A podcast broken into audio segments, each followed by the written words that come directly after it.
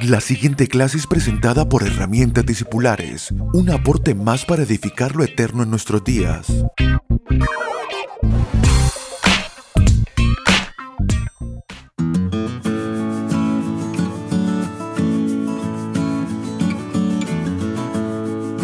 Saludos amados, bienvenidos a nuestra clase número 48 de herramientas discipulares. A través de esta clase estamos ya llegando a las conclusiones finales de este módulo en el cual hemos tomado el tiempo para hablar acerca del Evangelio, para soltar algunas riendas y algunos limitantes acerca del Evangelio, para ampliar el entendimiento, pero dejarle a usted la tarea de que día a día todo lo que estamos hablando es acerca del Evangelio y que el Espíritu Santo de Dios es el encargado de hacer la tarea que debe hacerse en nuestras vidas para experimentar el mayor conocimiento del Evangelio que no es otra cosa que Cristo expresado en nosotros. Es decir, no hay otra medida del entendimiento del Evangelio que la expresión de Cristo a través de nuestras vidas. No entiendo más del Evangelio que la medida de Cristo en nuestras vidas. Por lo tanto, si yo veo que todavía no he manifestado la vida del Espíritu eh, en una mayor medida en mí, mi reconocimiento delante de Él tiene que ser todavía no entiendo ni conozco lo que necesito conocer acerca del Evangelio. Y este es el desafío que tenemos en cada día de nuestras vidas de clamar al Señor. Yo sé que muchas veces nuestra alma clama al Señor por cosas más naturales, más prácticas, más temporales, pero qué bueno que es en nuestra madurez descubrir estas oraciones, que son las que nos llevan a clamar, a clamar acerca del Evangelio y decir, Padre, yo necesito entender más acerca de tu Evangelio, necesito necesito que se abran más mis ojos. Y vamos a dejarle material en el blog de herramientas discipulares www.herramientasdiscipulares.com. De hecho, usted puede dejarnos allí su correo electrónico en el blog para que cada vez que cargamos, como todos los lunes y jueves, estamos haciendo el intento de cargar un nuevo tema en el blog, usted puede dejar el correo electrónico allí y cada vez que carguemos algo les llegará a su correo los temas, los textos que van acompañando estos audios y estas clases discipulares. Ahora también puede usted, si no lo ha hecho, suscribirse a nuestras eh, difusiones por WhatsApp si nos agrega con el número más 54 9 223 563 3892 nos envía allí su nombre y lo estaremos añadiendo a nuestras difusiones por WhatsApp. Y también puede solicitarnos a través del WhatsApp el libro En Cristo en su cruz, el cual se lo enviaremos en PDF sin costo para aquellos que hacen las clases discipulares.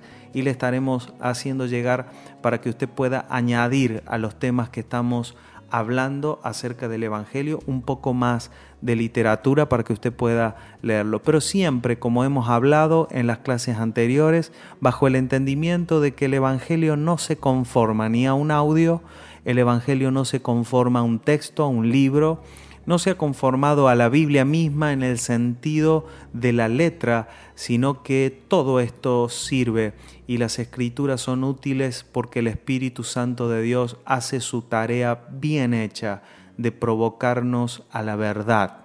Él nos provoca a la verdad día a día, debo decirle, no, no por lo que yo le diga, sino porque conozco que el Espíritu Santo de Dios es responsable con su asignación y el envío para el cual está hacia nuestra vida de conducirnos a la verdad. El Espíritu Santo de Dios hace bien su trabajo y nos conduce al Evangelio. Acerca del Evangelio debemos saber que el Evangelio correcto será una semilla que siendo alimentada va a clamar por crecer. Nosotros buscamos la madurez no por lo que nuestra alma eh, eh, eh, reclama o exclama, sino porque el Evangelio como una semilla que está viva en nosotros quiere crecer.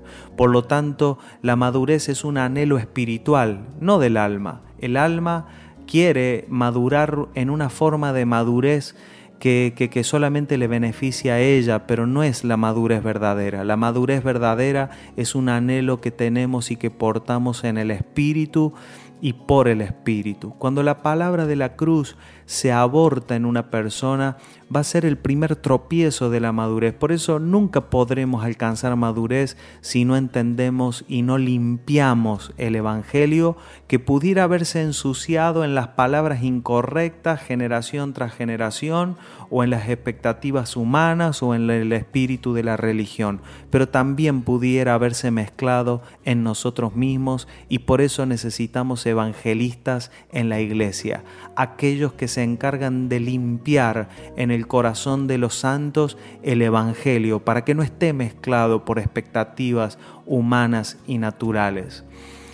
El Evangelio de Cristo crucificado no le ofrece cosas naturales a nuestra humanidad, sino que nos ofrece todo. No nos ofrece nada, pero nos ofrece todo y además nos da acceso a muchas cosas. Voy a volver a decir esto. El Evangelio, como la palabra de la cruz, predicar a Cristo crucificado, no nos ofrece nada, nos ofrece todo en el Espíritu, pero también nos da acceso a muchas cosas. ¿Qué es la nada que nos ofrece? Es que la palabra de la cruz no viene para asegurarnos que Dios va a hacer todo lo que yo quiero y que necesito. El Evangelio no dice, si estás enfermo, Dios te va a sanar.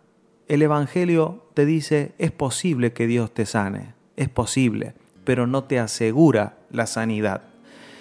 El Evangelio no te asegura la prosperidad, por eso no nos ofrece prosperidad, porque si no, todos deberían de ser prosperados. Y el apóstol Pablo dice en una de sus cartas, yo estoy aprendido a vivir en enfermedad o en pobreza. O sea, es, es compatible, es compatible con el Evangelio alguien que no ha sido sanado de una enfermedad, porque el Evangelio no nos ofrece la sanidad. Nos, entonces podríamos decir, ¿qué nos ofrece el Evangelio? La primera respuesta es nada, porque Cristo crucificado no te está sanando ni está calmando la tormenta de tu barca, ni Cristo crucificado está dándote las soluciones que necesitas para tu día a día. Pero la siguiente respuesta es, te ofrece todo. ¿A dónde nos ofrece todo? En el Espíritu.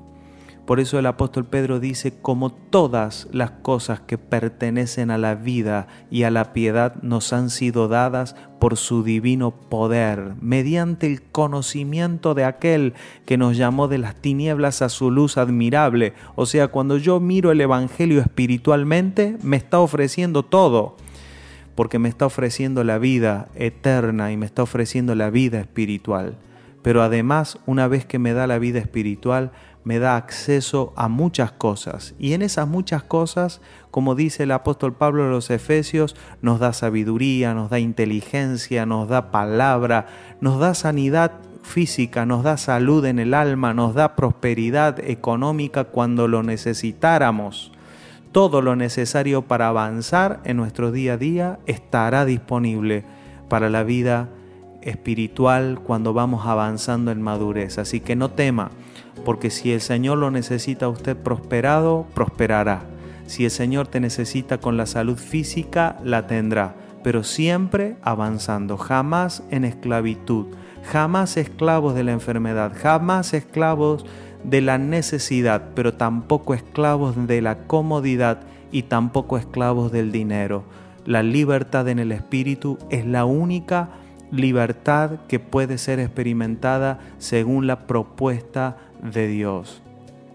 Cristo resucitado le fue presentado a los discípulos, pero el mundo no necesitaba ver a Jesús resucitado, sino que el mundo, el mundo vio a Jesús en esa cruz y eso fue suficiente para anunciar al mundo el Evangelio de Dios.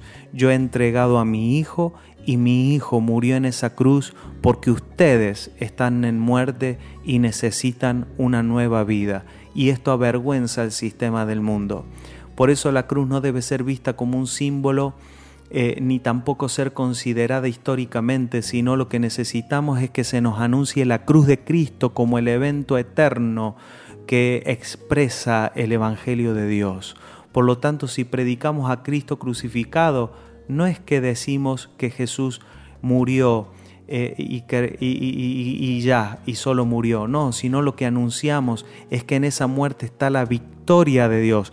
La cruz no fue la derrota de Jesús, sino que su muerte fue la victoria y por lo tanto la muerte no pudo retenerlo porque él ya había vencido en la cruz.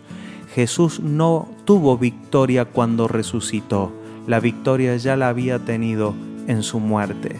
Y ahí está nuestra victoria. Nuestra victoria no está en las soluciones temporales y humanas, sino en la vida espiritual a la cual portamos y en la cual queremos vivir. Porque por más que nos quiten todo, ya lo tenemos todo en el Espíritu.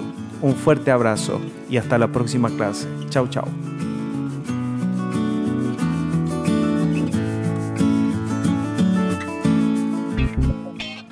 Puede comunicarse con nosotros a través de nuestra página web www.herramientadiscipulares.com o vía mail a herramientadiscipulares.gmail.com. Síganos a través de las redes sociales en YouTube, Facebook e Instagram como arroba Abel Gracias por estar aquí.